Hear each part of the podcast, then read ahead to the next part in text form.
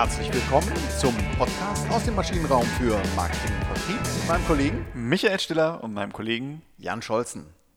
Happy New Year! Happy New Year! Frohes neues Jahr! Season 2 des Maschinenraum-Podcasts beginnt. Wir freuen uns, dass Sie äh, alle wieder an Ihren Empfangsgeräten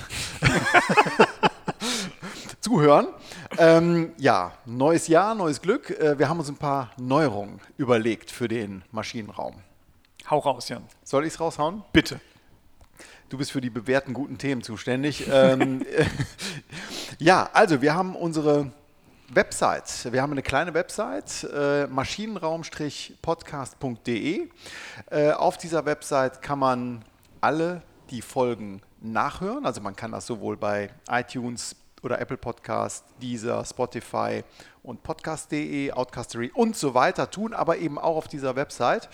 Und man hat aber noch mehrere Möglichkeiten. Man kann nicht nur die äh, äh, alle alten Folgen dort äh, auf dieser Webseite hören, sondern man kann auch uns direkt Nachrichten hinterlassen. Sie können natürlich auch das Impressum lesen, aber das ist deutlich langweiliger als alles andere. Sehr langweilig, aber, aber genau. Ähm, einfach Bewertungen schreiben oder Feedback geben, Themenwünsche, Themenvorschläge, ähm, Special Guest Vorschläge, so etwas kann man gut tun. Und äh, jetzt das absolute Highlight, das darf ich dir aber überlassen, weil ähm, wir haben ja eine Kollaboration sozusagen zwischen dem unabhängigen Maschinenraum Podcast und eben äh, deinem Unternehmen Effektweit und deinem Blog, äh, weil du hast dir überlegt, äh, da ist noch mehr drin ähm, in den Folgen und ähm, es wird eine Kollaboration geben, eben zwischen unseren Podcasts und? Unserem Blog Denkbar, äh, dem Effektweit-Blog der Unternehmensberatung für Strategie, Marketing, Vertrieb ähm, die, die jetzt seit 2011 am Markt ist. Und da werden wir folgendermaßen vorgehen. Da werden wir nämlich all die Themen, die wir äh, hier besprechen, über die wir uns hier unterhalten und wo wir hier äh, Kenntnisse gewinnen, die werden wir da nochmal ein bisschen vertiefen, ein bisschen was zum Nachlesen haben, äh, vielleicht nochmal ein bisschen aus einem anderen Blickwinkel das Ganze betrachten. Aber wir werden das Thema einfach nochmal weitertragen und damit auch synchronisiert sein zwischen Denkbar und diesem Podcast, zumindest was unsere Themen angeht. Genau. Ähm, ja, es soll ja auch ein Benefit sein, dass man, wenn man auf einem Thema äh, unterwegs ist und das interessant findet, dass man da die Möglichkeit hat, eben da nochmal äh, ein bisschen weiter äh, einzutauchen. Genau. Ähm, was bewährt ist, wir werden auch in diesem Jahr wieder einige Special Guests haben, ähm, werden das Thema äh, SEO, also Search Engine Optimization, bald wahrscheinlich Ende, Ende Januar, Anfang Februar hier einen ausgewiesenen Experten dazu haben. Wir werden uns um aktuelle Themen wie zum Beispiel die Customer Journey, werden wir uns äh, kümmern. Aber heute, das waren die guten Nachrichten, um mal so überzuleiten. Und ähm, ja, es gibt aber auch schlechte Nachrichten zumindest besteht die Chance, dass Sie das in diesem Jahr haben. Wir wünschen es nicht. Wir wünschen Ihnen ein Jahr voller guter Nachrichten. Aber falls die schlechten Nachrichten kommen, wollen wir Sie heute mal darauf vorbereiten, wie Sie damit umgehen können. Genau. Der Titel unserer heutigen Folge heißt nämlich Schlechte Nachrichten gut verkauft.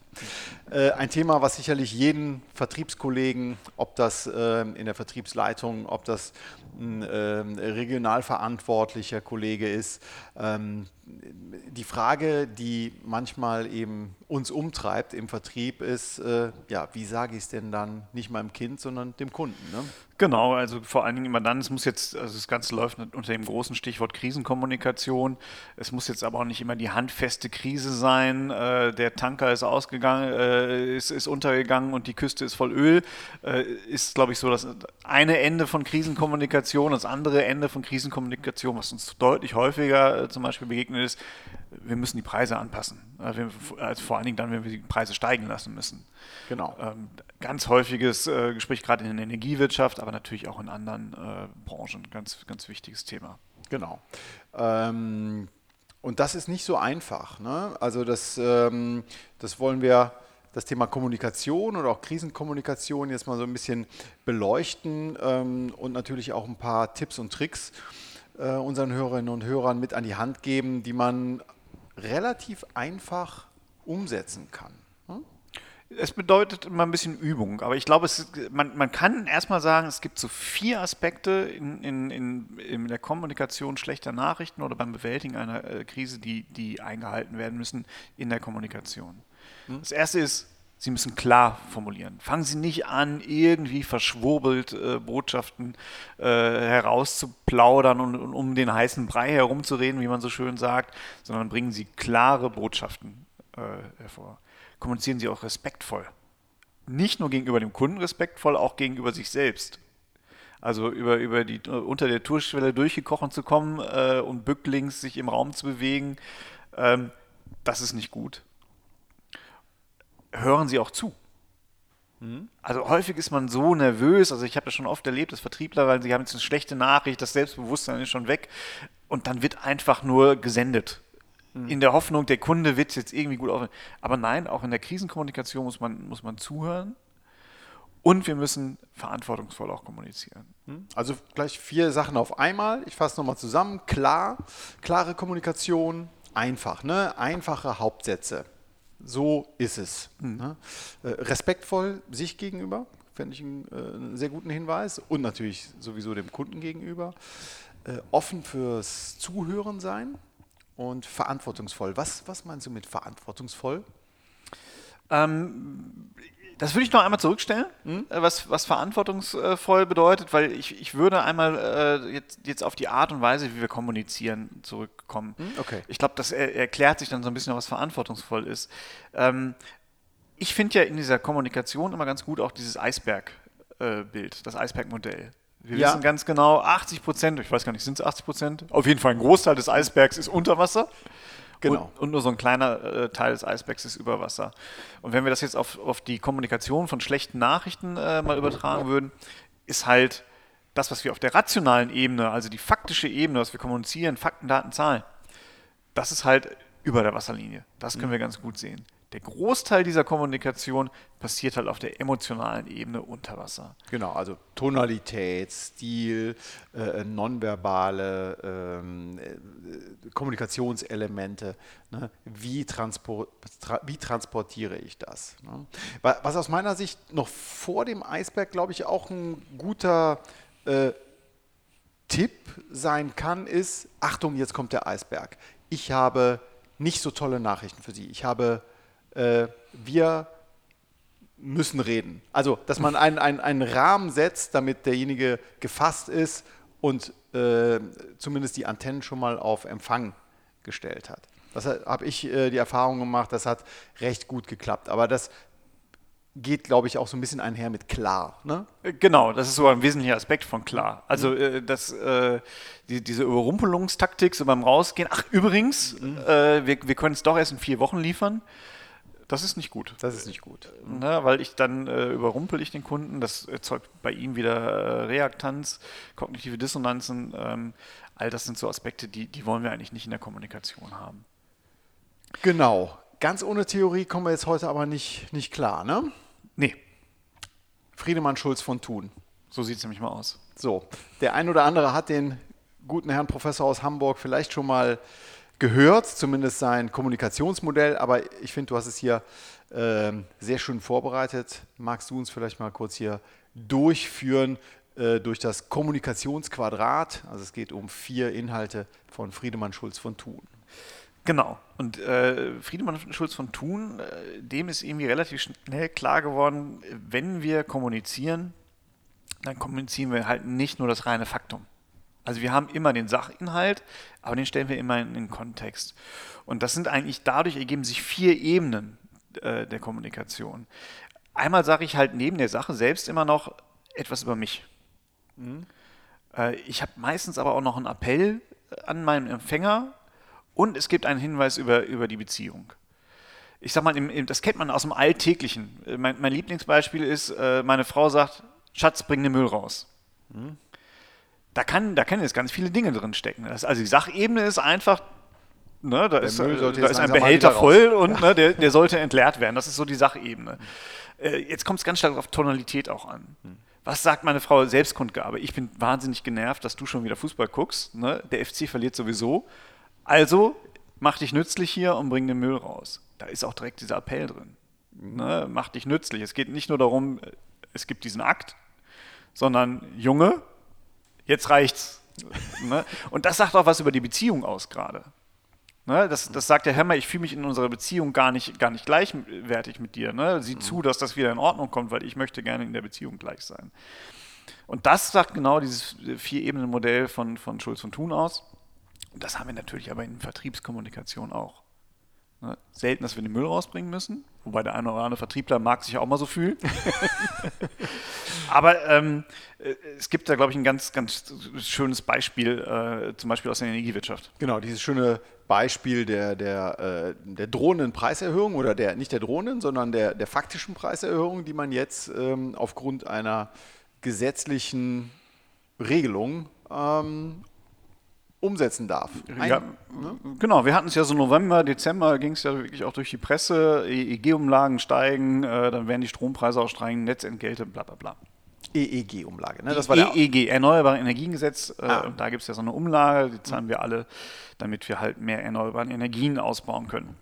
Und jetzt gibt es diesen schönen Satz, den du hier zusammengeschrieben hast. Die gesetzlich festgelegte EEG-Umlage fällt für jede Stromlieferung an. Genau. Und hier sind jetzt vier Sachen enthalten: Sachinhalt, Selbstkundgabe, Appell, Beziehungshinweis. Ich genau. bin gespannt. Äh, dadurch, dass wir sagen, die gesetzliche Umlage fällt für jede Stromlieferung an, informiere ich erstmal. Also mhm. jeder muss das zahlen. Mhm.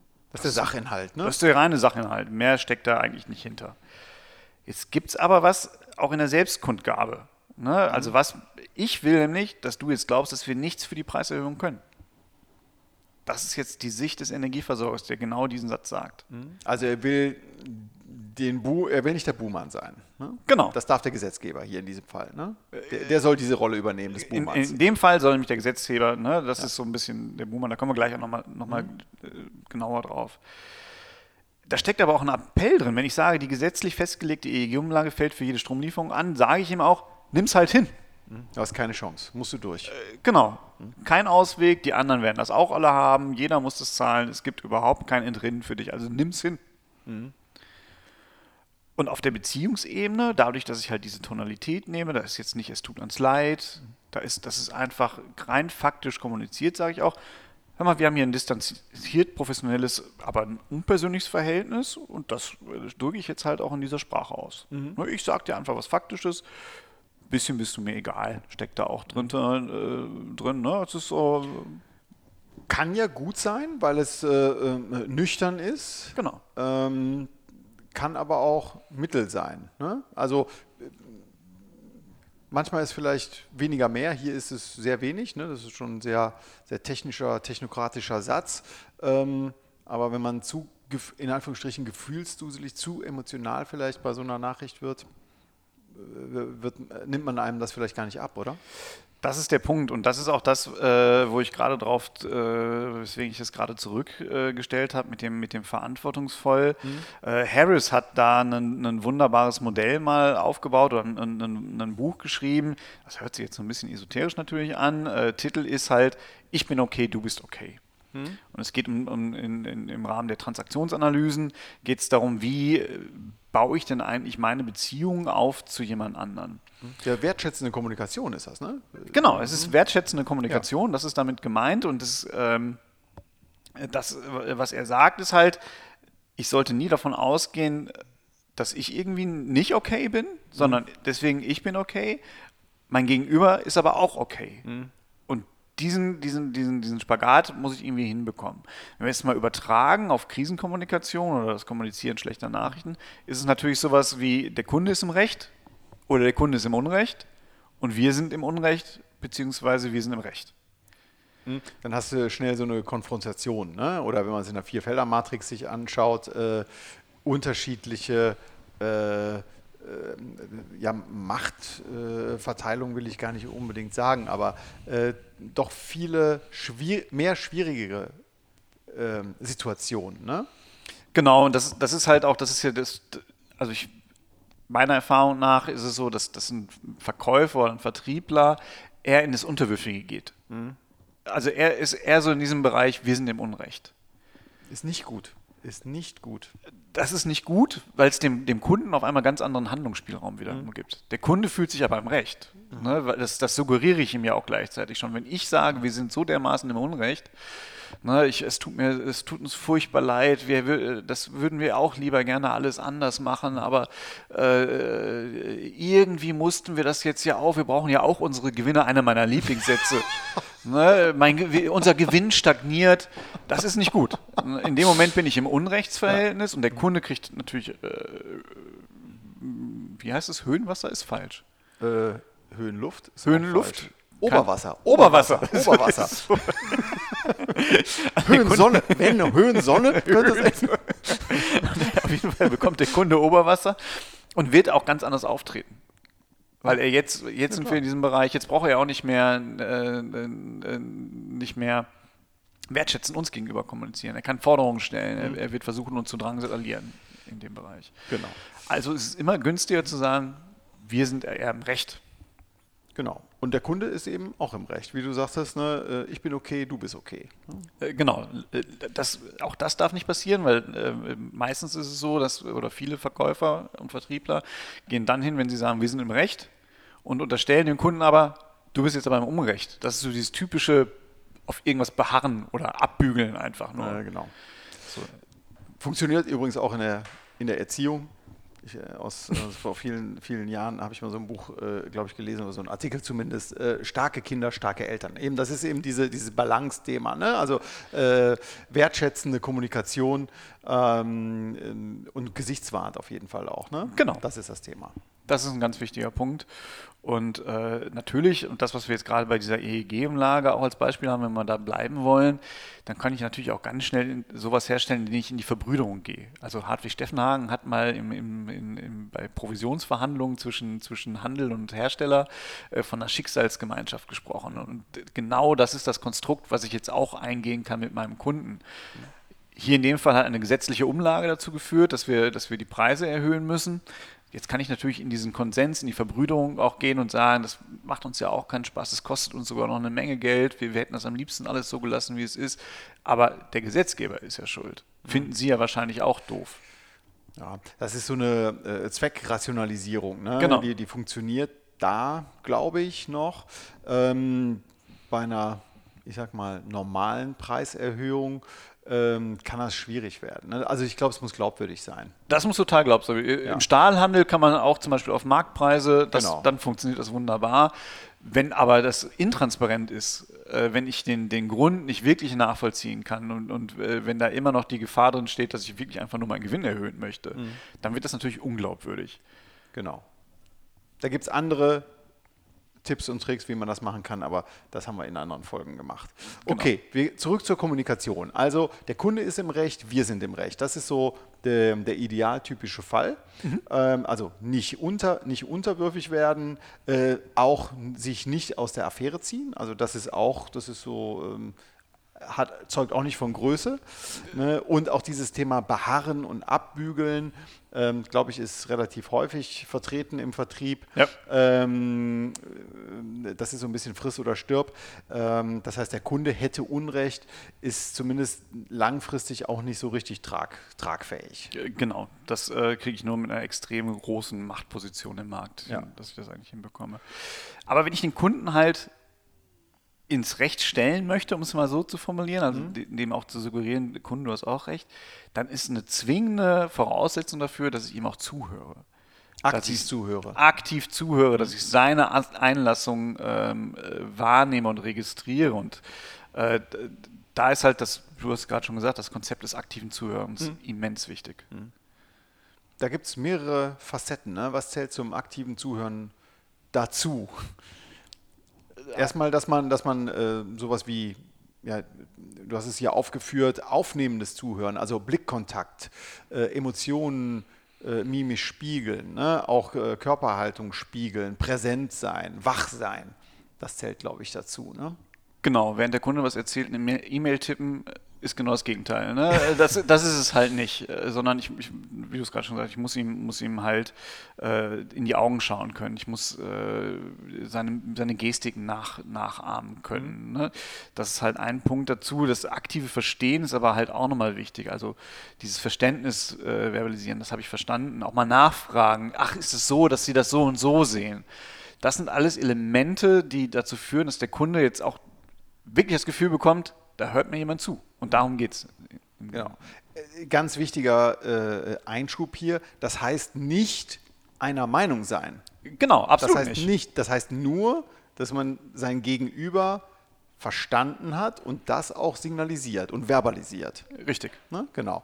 Also das war der zweite Punkt. Also wir hatten als ersten aufnehmendes Zuhören, zweiter Punkt aktives Verstehen und der, der dritte Clou sozusagen ist jetzt ähm, die ganze Sache nochmal zusammenfassen in eigenen Worten. Ne? Genau. Ne? Ich, ich, bringe halt einfach die Elemente und suggeriere nochmal mit meinen eigenen Worten, ich habe dich verstanden, lass mich aber auch korrigieren dabei. Wenn der Kunde mhm. sagt, nee, dann haben Sie mich missverstanden, mhm.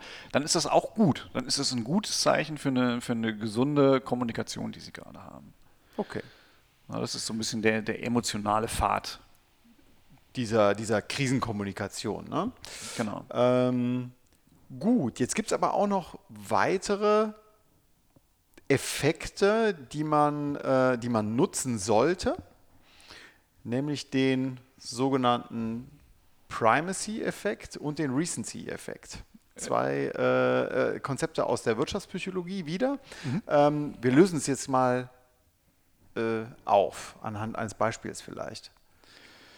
Ähm, äh, anhand eines Beispiels, okay. Äh, du hast eben ähm, in, der, in der Vorbesprechung, fand ich dieses Beispiel gut. Äh, ähm, Peter ist arrogant und mutig. Ah, das Beispiel meinst das meinst du? Ja, genau, ja, sorry, ja, ja, sorry, genau. sorry für die Überrumpelung. Oder, also, äh, Beispiel A, Peter ist arrogant und mutig. Oder Peter ist mutig und arrogant. Also ne, es hat beides eine ganz unterschiedliche Wirkung. Genau, es ist halt das Typische, ähm, äh, fragen Sie es mal Ihr, Ihre Bekannten zu Hause, ne, was zuerst, gute Nachricht, schlechte Nachricht. 80 Prozent werden Ihnen sagen, schlechte Nachricht zuerst, das ist weg. Ne, aber die gute Nachricht ist es eigentlich. Und das äh, ist genau das, was es macht. Das Primacy-Effekt, ganz nah auch am Framing dran. Ja. Alles, was Sie als erstes Argument bringen, wird den Kontext herstellen für Argument 2, 3, 4, 5 bis N. Genau. Das heißt, alles wird in diesem Lichte erscheinen und das, was, was, was du gerade gesagt hast, Peter ist mutig und arrogant. Ja, vielleicht kann er auch arrogant sein, weil er halt eben diesen Mut besitzt. Er ist schon ein mutiger Kerl. Er ne? ist aber im Wesentlichen ein mutiger Kerl. Ja. Ne?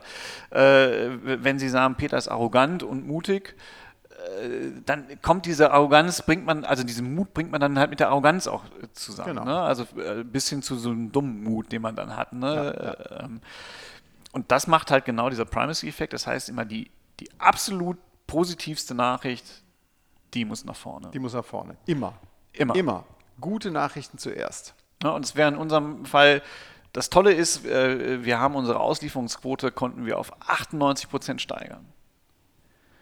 Allerdings äh, müssen wir ab jetzt auch eine Transportgebühr dafür einnehmen.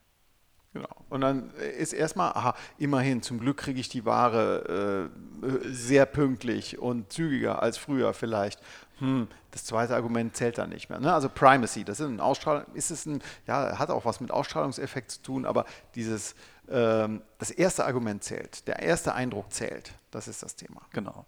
Sie können das auch verstärken. Also wenn Sie jetzt im, im, im, im Raum sind und haben vielleicht noch eine Präsentation auf, dann bei diesem ersten guten Botschaft stehen Sie auf. Ne, stellen, machen sie sich auch sichtbar. Äh, Im, Im, Zweifelsfall ist auch der Schritt Richtung Beamer, ne, dann werden sie auch nochmal angestrahlt, äh, ist eine super Sache. Gehen Sie für die schlechte Nachricht wieder zurück an den Tisch und setzen sich wieder hin, machen Sie sich kleiner, mhm. gehen Sie in Deckung quasi mhm. für die schlechte Nachricht. Der Recency-Effekt, was ist das? Der kommt nach dem Primacy-Effekt. Äh, eigentlich kommt ja sogar noch zwischen Primacy-Effekt, den schlechten Nachrichten und dann sollten Sie den Recency-Effekt okay. nutzen. Ähm, der sagt nämlich halt, dass Aspekte, die zum Schluss geäußert werden, werden besser im Gedächtnis behalten. Mhm. Du hast gerade den schönen äh, Genau, den schönen Spruch. Also ich mag ihn gerne. Äh, der erste Eindruck zählt, der letzte Eindruck bleibt. Genau. Also ein kla klassisches Credo für eine, äh, ich habe es unter dem nicht so sympathischen, ähm, äh, unter der nicht so sympathischen Bezeichnung Sandwich-Kommunikation mal gehört, aber ne, also ich fange ich fang mit guten Nachrichten an, dann kommen ein paar weniger gute und dann höre ich wieder mit einer sehr guten auf. Und diese beiden äh, Eckpfeiler sozusagen meiner Kommunikation, die tragen das Ganze. Genau, weil das ist der, die, diese letzte Botschaft, die dann halt wieder bleibt. Ne? Sie haben die, erst, die erste sehr gute Botschaft, sehr gute Nachricht, die macht den Kontext äh, auf, die spannt den Rahmen für ihr, für ihr ganz weiteres Gespräch. Dann kommen die schlechten Sachen am Ende halt die zweitbeste Botschaft, weil sie halt länger wirkt auch. Genau. Du hast es auch hier nochmal, um bei dieser EEG-Umlage oder bei diesem Beispiel vielleicht zu bleiben, äh, so schön zusammengefasst, ähm, dass der Kunde jetzt hier ähm, etwas, ähm, etwas nüchtern feststellt, ach, sie erhöhen schon wieder die Preise und jetzt kommt aber die Kommunikation. Äh, genau, also da kann ich natürlich als erstes sagen, tatsächlich haben wir es auch, auch aufgrund der EEG-Umlage geschafft, deutlich höheren Anteil an Ökostrom zu bekommen. Hm, gute, gute Nachricht. Ähm, dann kommt die weniger gute Nachricht, äh, damit wir wirtschaftlich arbeiten können, ähm, führt aktuell kein Weg an der Erhöhung vorbei. Aber faktisch, tatsächlich haben wir letztes Jahr trotz steigender Kosten die Preise stabil gehalten. Genau. Ja? Also positiv, weniger positiv, wieder positiv. Genau. Und das wirkt. Das ist, ähm, ja, das sind eben schlechte Nachrichten gut verkauft. verkauft. Gut. Sollen wir es nochmal kurz zusammenfassen, ganz kurz? Ähm, die drei wichtigen, äh, sorry, vier ähm, wichtigen Punkte. Wie sage ich es dem Kunden? Klar, respektvoll, zuhörend, verantwortungsvoll. Genau.